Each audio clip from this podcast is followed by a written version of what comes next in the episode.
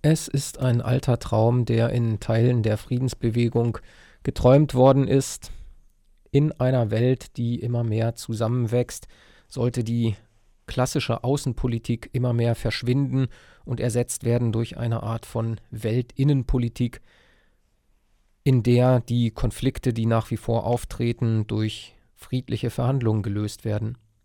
In gewisser Weise ist dieser Traum wahr geworden, aber es könnte sein, dass er, diese Befürchtung gab es auch schon früher, sich zu einem Albtraum entwickelt. Denn die Weltregierung, die die Innenpolitik macht, die den ganzen Globus umfasst, ist niemand anderes als die NATO und das Ergebnis sieht danach aus. Das neueste Beispiel dafür können wir im Kosovo betrachten. Seitdem die Konferenz für Sicherheit und Zusammenarbeit in Europa in den 70er Jahren die Schlussakte von Helsinki verabschiedet hatte, wurde dort festgeschrieben, dass Grenzveränderungen einem bestimmten Modus, einem bestimmten Regelwerk folgen sollten. Grenzen sind zwar nicht unveränderbar, aber unverletzlich. Das heißt, sie dürfen nicht einseitig und nicht mit Gewalt geändert werden. Das Recht auf Selbstbestimmung ist der Pflicht zum Gewaltverzicht nachgeordnet. Grenzänderungen und zum Beispiel damit einhergehende Staatengründungen sind also nur möglich durch Verhandlungen und indem alle Partner, die an diesen Verhandlungen teilnehmen, damit einverstanden sind. Das ist nun offensichtlich im Kosovo nicht so passiert. Die Regierung des Kosovo hat einseitig ihre Unabhängigkeit erklärt und die westlichen Staaten sind bereit, diese Unabhängigkeit anzuerkennen oder haben das schon getan.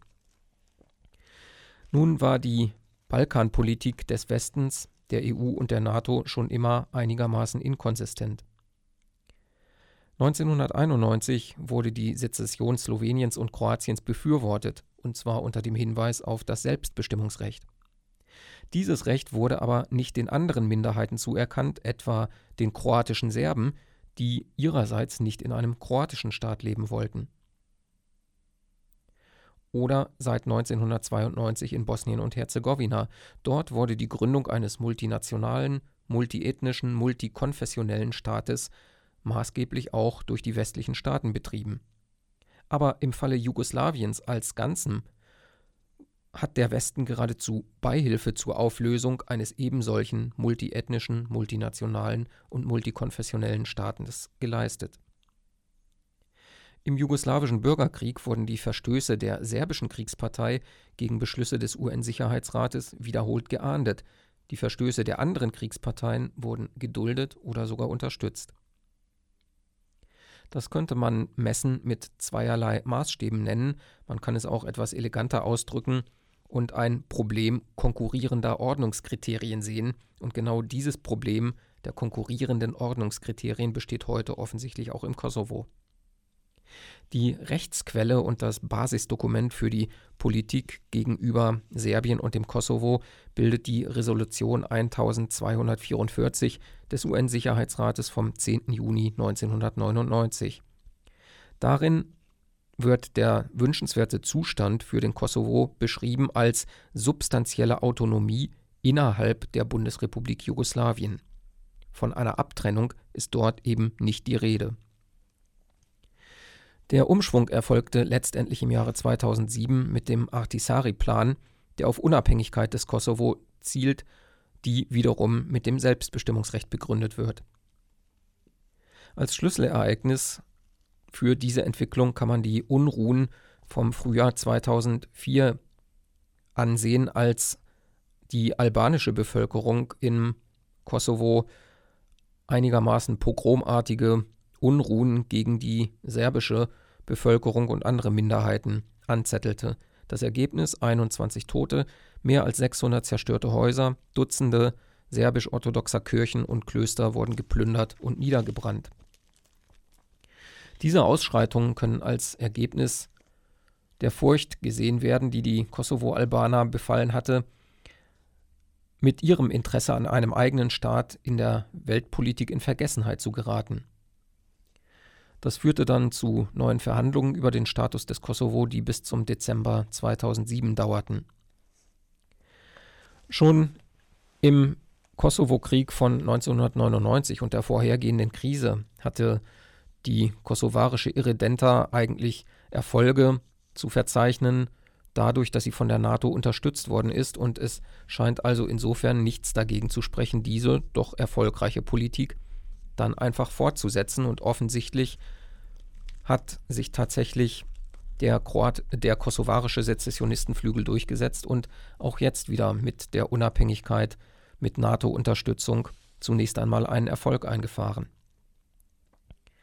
Dieser Erfolg ist allerdings eine recht zweischneidige Angelegenheit, wenn man sich einmal anschaut, was eigentlich die internationale Übergangsverwaltung im Kosovo erreichen sollte, die dort nach dem Ende des Kosovo-Krieges 1999 eingerichtet wurde. Das waren zunächst drei Punkte. Erstens ging es um die Entwicklung einer auf Autonomie gegründeten Statusregelung. Zweitens sollte die sichere Rückkehr aller Flüchtlinge und Vertriebenen gewährleistet werden. Und drittens sollte geschafft werden, dass friedliche und normale Lebensbedingungen für alle Einwohner des Kosovo erreicht werden. Auch das findet sich wieder in der erwähnten Resolution 1244 des UN-Sicherheitsrates. Die Wirklichkeit ist von allen diesen Forderungen auch nach fast neun Jahren NATO-Protektorat im Kosovo weit entfernt. Letztlich haben sich lediglich die Gewaltverhältnisse umgekehrt. Heute sind die nicht-albanischen Minderheiten entrechtet und unterdrückt. Sie leben in beschützten Enklaven und diese Enklaven müssen beschützt werden, denn sonst könnten sie dort nicht leben. Alle drei politischen Ziele dieser internationalen Übergangsverwaltung, die aus dem Kosovo-Krieg hervorgegangen ist, sind also Makulatur. Der Sicherheitsrat hatte sie seinerzeit allerdings nur aufgegriffen und nicht selber formuliert. Es waren tatsächlich die erklärten Kriegsziele der NATO, mit der dieses Militärbündnis in den Krieg gegen die Bundesrepublik Jugoslawien gezogen ist. Elf Wochen Luftangriffe, auch auf Fabriken, Kraftwerke, Raffinerien, die zivile Infrastruktur Serbiens.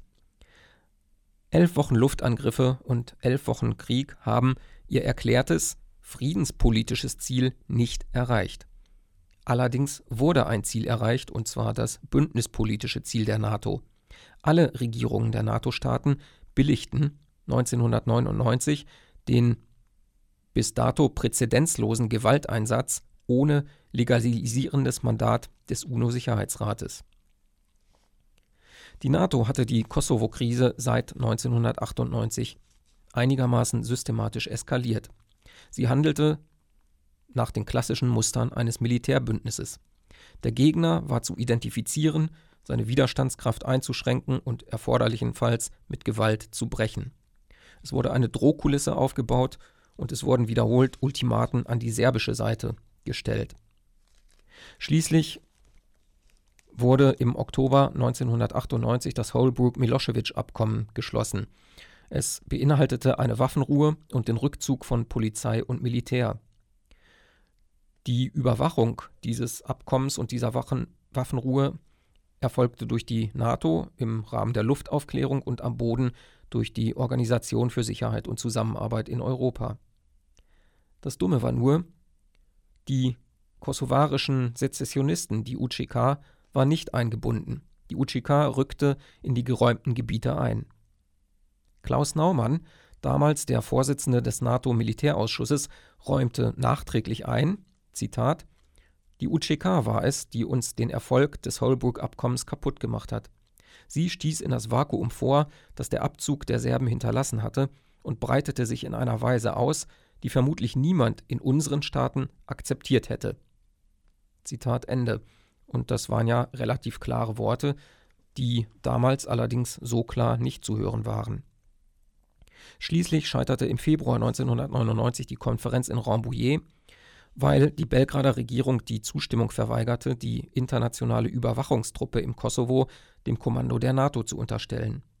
Die UCK dagegen forderte geradezu den Einmarsch der NATO und arbeitete auf ihn hin, weil sie, mit einigem Recht, die NATO als ihren Verbündeten betrachtete.